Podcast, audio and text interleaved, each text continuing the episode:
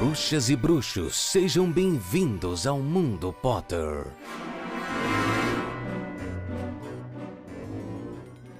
Olá, começando mais uma edição do podcast Mundo Potter. Eu sou o Itamar e semanalmente a gente tem um encontro para falar de Harry Potter.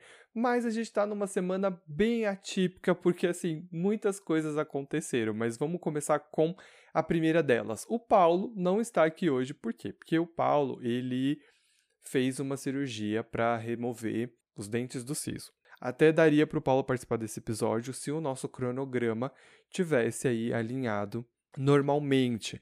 Mas essa semana eu tive um imprevisto, vou fazer uma viagem e eu precisei gravar o episódio antes e o Paulo ainda está em recuperação, então não tem como ele participar.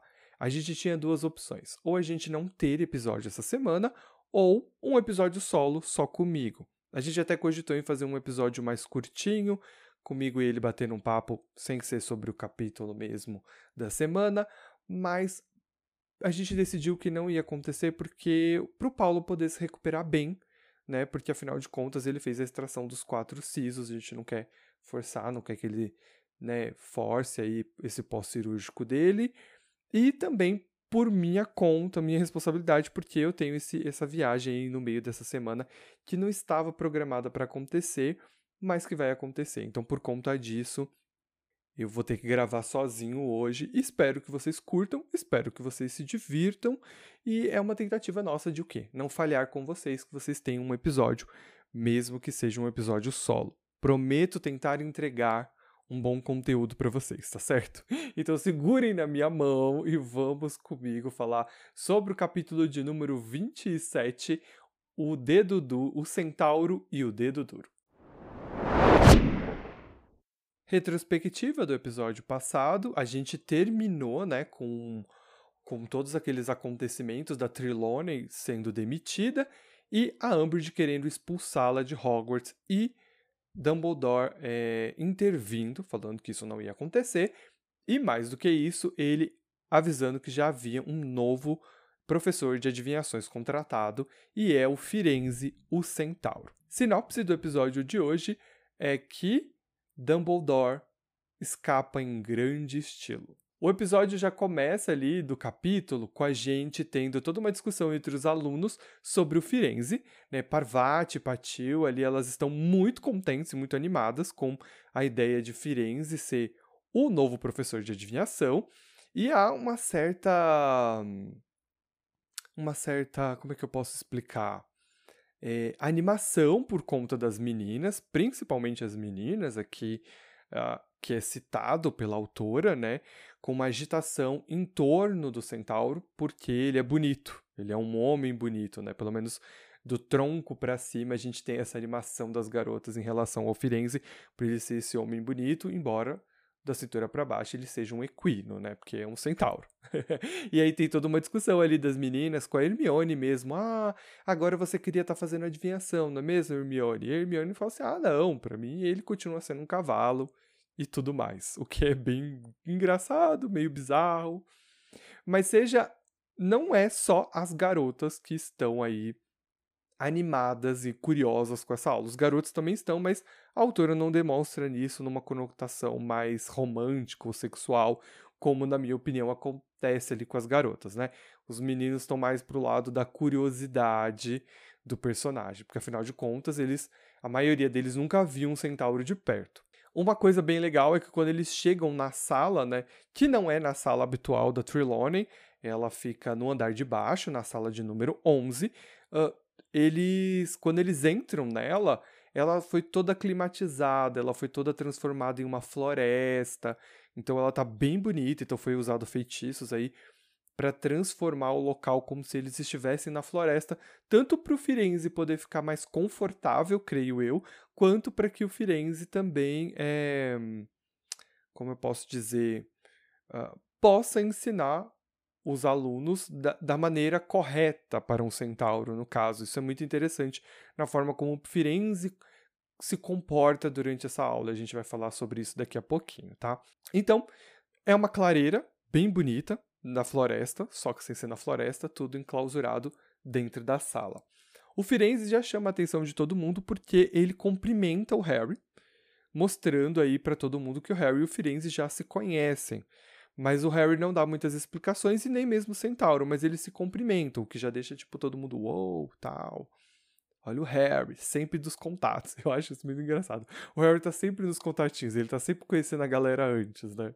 uh, então a galera tá toda ali reunida e o Firenze então começa a sua aula falando sobre é, que ele gostaria de estar tá dando essa aula na floresta, mas ele conta que ele foi banido pelos outros centauros, né? O Harry vê que tem uma, uma marca de ferradura no peito dele, o que é muito curioso, uh, mostrando que houve uma briga, e o próprio Firenze fala sobre isso mais pro fim, ali, uh, mais pra frente. Ele chega a comentar com o Harry que uh, existe uma certa guerra entre os centauros por conta da decisão que o Firenze tomou, porque Dumbledore pediu para que o Firenze se tornasse professor e ele aceitou, e isso causou uma revolta entre os centauros. Então, para a própria proteção do Firenze, ele foi convidado não só para dar aula, mas também para é, ficar dentro do castelo. As meninas, né, a Parvati mesmo fala um momento assim, que adoraria fazer aula na floresta, que eles já estiveram nesse lugar antes com Hagrid, e aí que o Firenze dá essa explicação toda do porquê que a aula não está acontecendo lá, mas ele gostaria muito. O Firenze, ele é ele fala uma coisa muito interessante sobre a aula dele e sobre o olhar para as estrelas, né?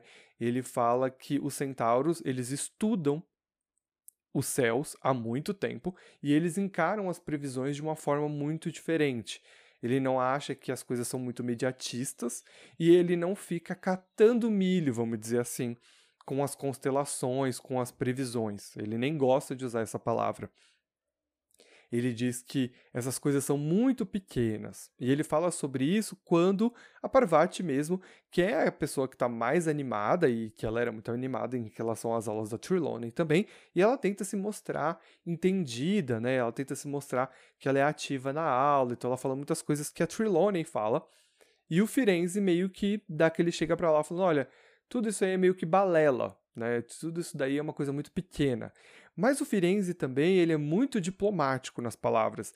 Por mais que algumas vezes sonhe um pouco ofensivo em algum momento ali, né?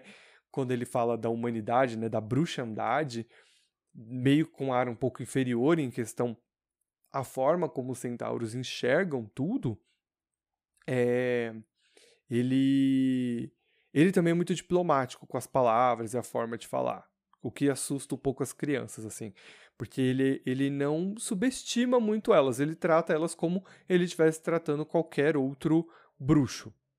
Cético, é, frio e direto. E isso se reflete na forma como ele enxerga, o, o, o, os astros, né? A astrologia, no caso, junto com a astronomia ali, né? O movimento dos astros e tudo mais.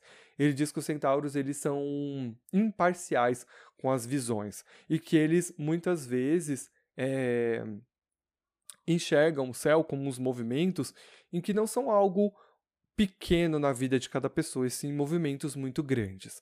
Ele fala isso e fala sobre Marte, que é um planeta que anuncia a guerra, e ele fala, ele mostra no céu, porque isso é uma coisa muito legal da aula dele.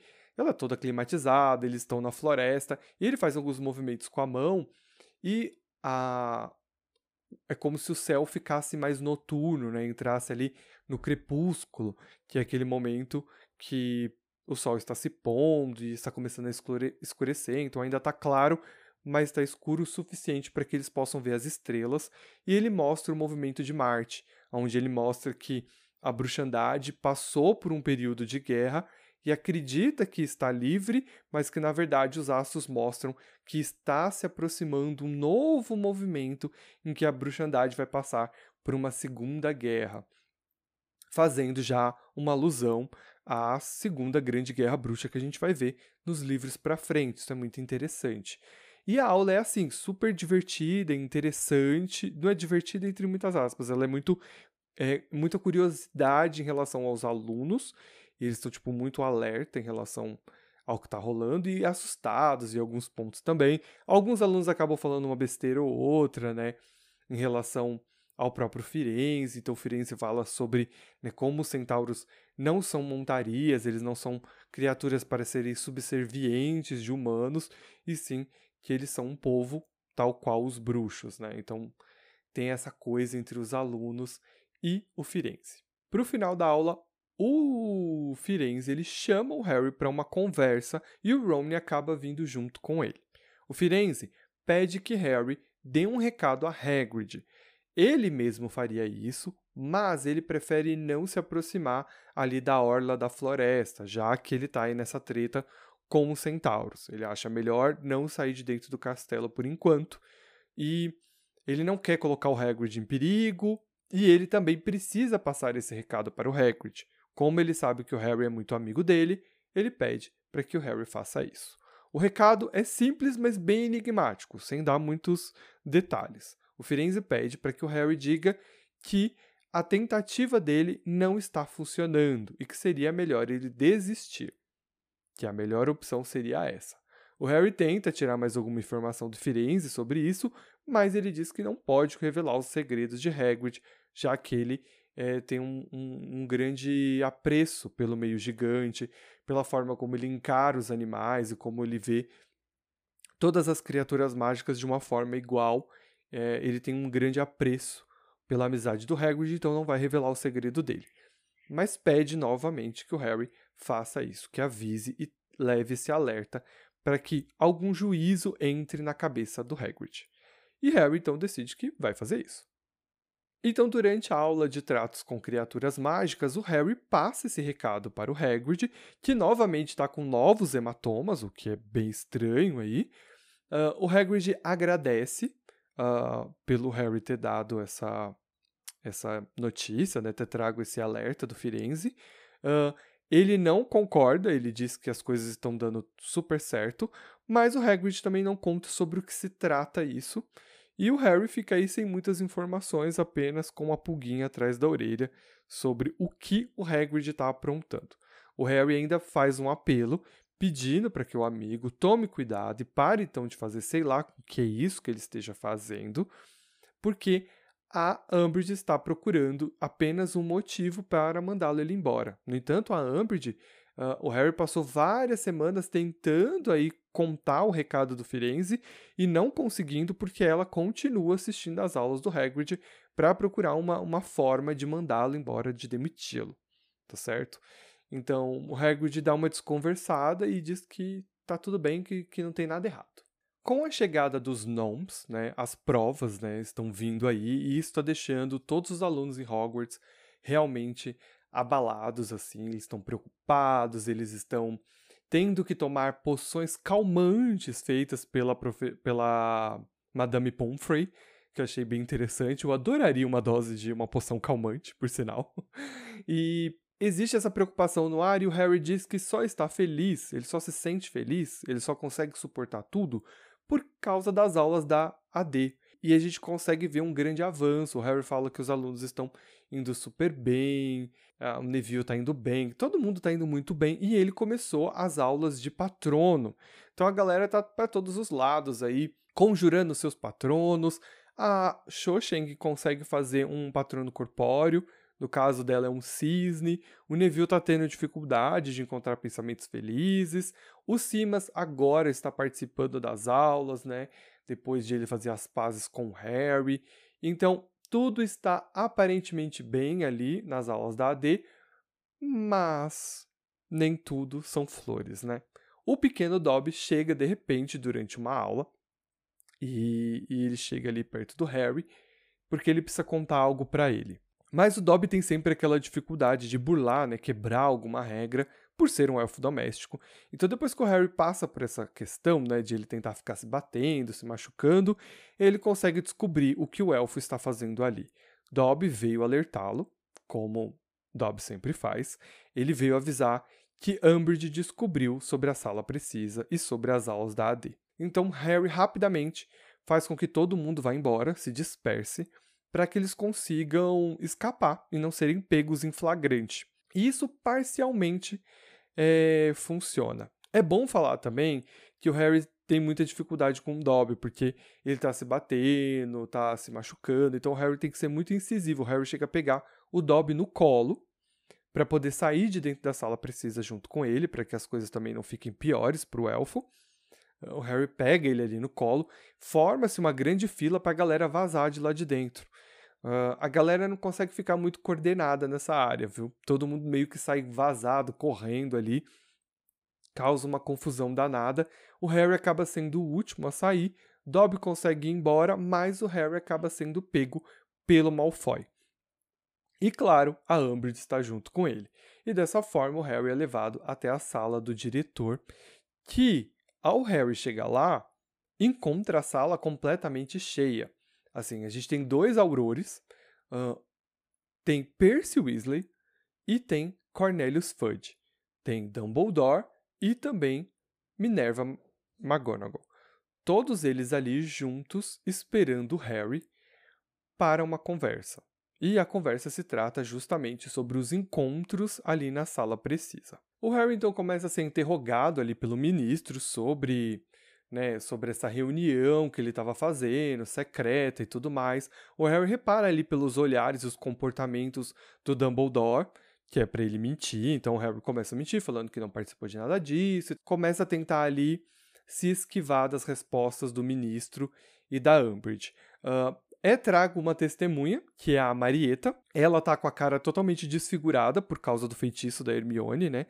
Que ela tinha colocado. A Marieta é a amiga de Shoshank e é ela quem relatou, é ela quem dedurou aí as aulas é, do AD.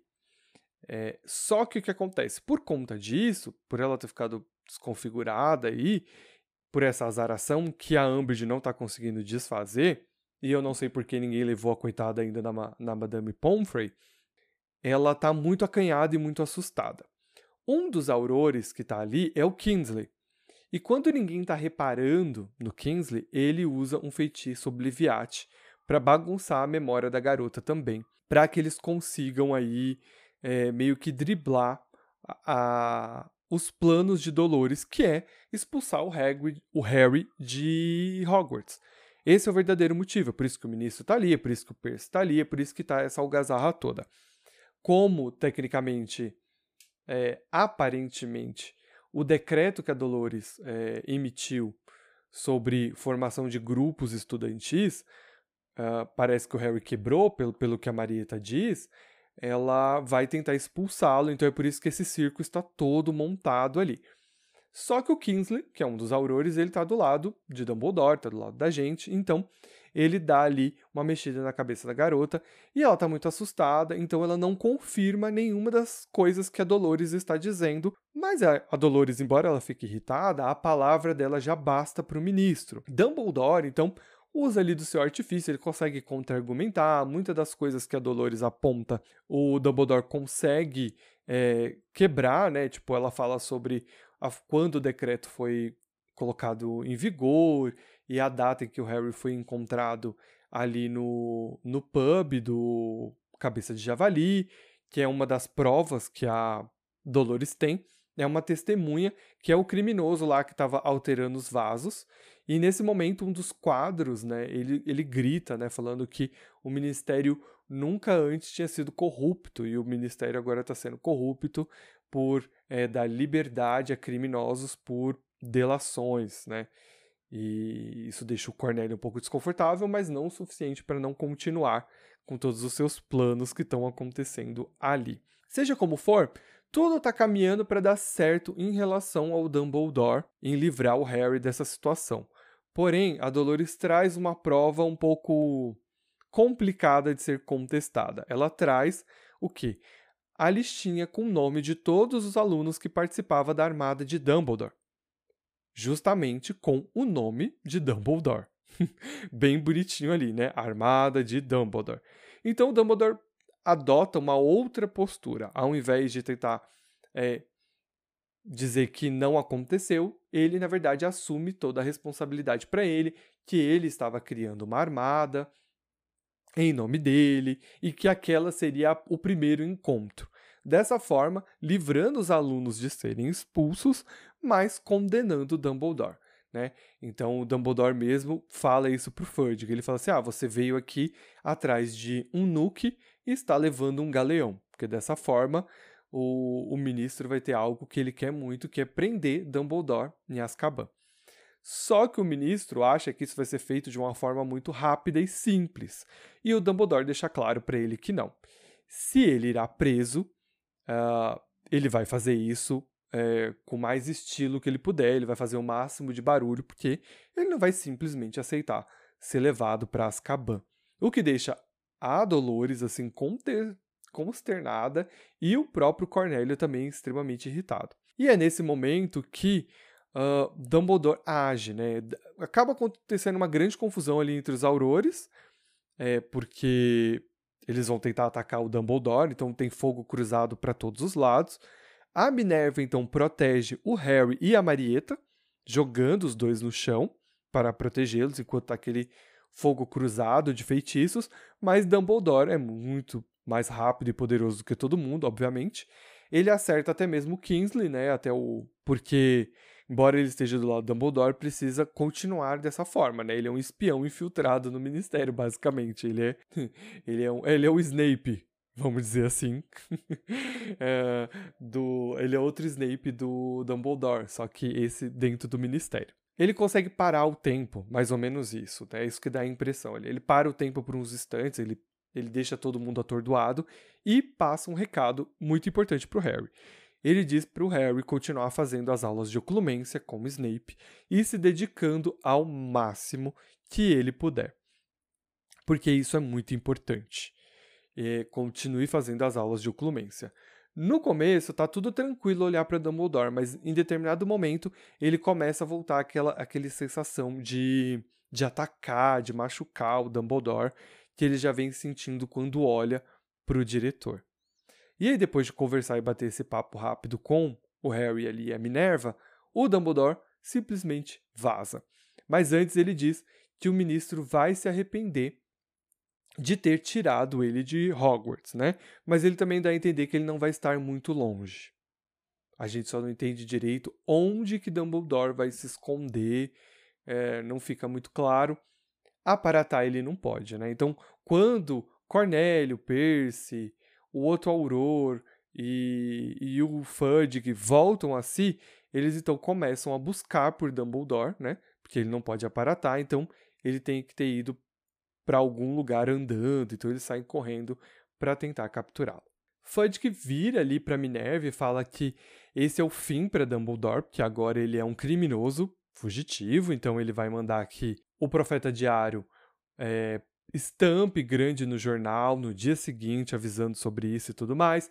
A Minerva, obviamente, olha com desdém para a cara do, do Fudge e ele manda que ela leve, então, Harry e a Marieta de volta aos seus dormitórios para que eles possam é, descansar aí, porque o dia seguinte vai ser vai ser um dia puxado.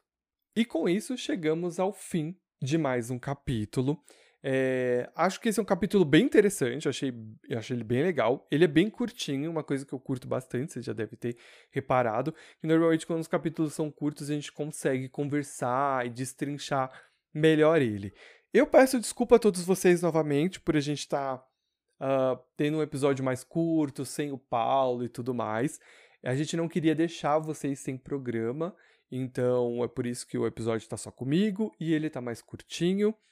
Mas, dando a minha visão geral, é um ótimo capítulo. Acho que a parte do Firenze é a mais interessante para mim, ali, a forma como o Centauro é, pensa, fala e como ele enxerga a astrologia, essa a questão de previsa, previsão do tempo, né?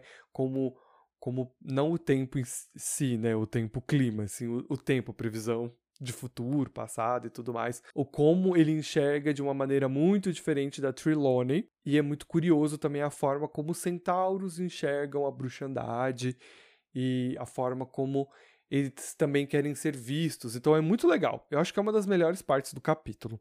O finalzinho que a Umbridge, o Cornélio e tudo mais, eu acho muito curioso a forma como ele é construído, mas é bem mais legal do que nos filmes, né? Porque aqui a gente tem toda uma construção de todos os decretos, né? E o Dumbledore ali agindo como advogado, rebatendo cada ponto que a Dolores traz, o Dumbledore vai lá e rebate dizendo: "Ó, oh, então, não é bem assim, porque é, você está acusando o Harry dessa forma, mas é, o decreto ainda não tinha acontecido e blá blá blá.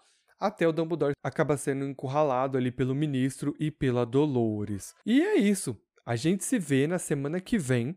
E aí eu espero que o Paulo já esteja aqui com a gente para a gente poder bater um papo muito mais legal e divertido junto com vocês para falar do capítulo de número 28, a pior lembrança de Snape. E é isso, um grande beijo, abraço e tchau.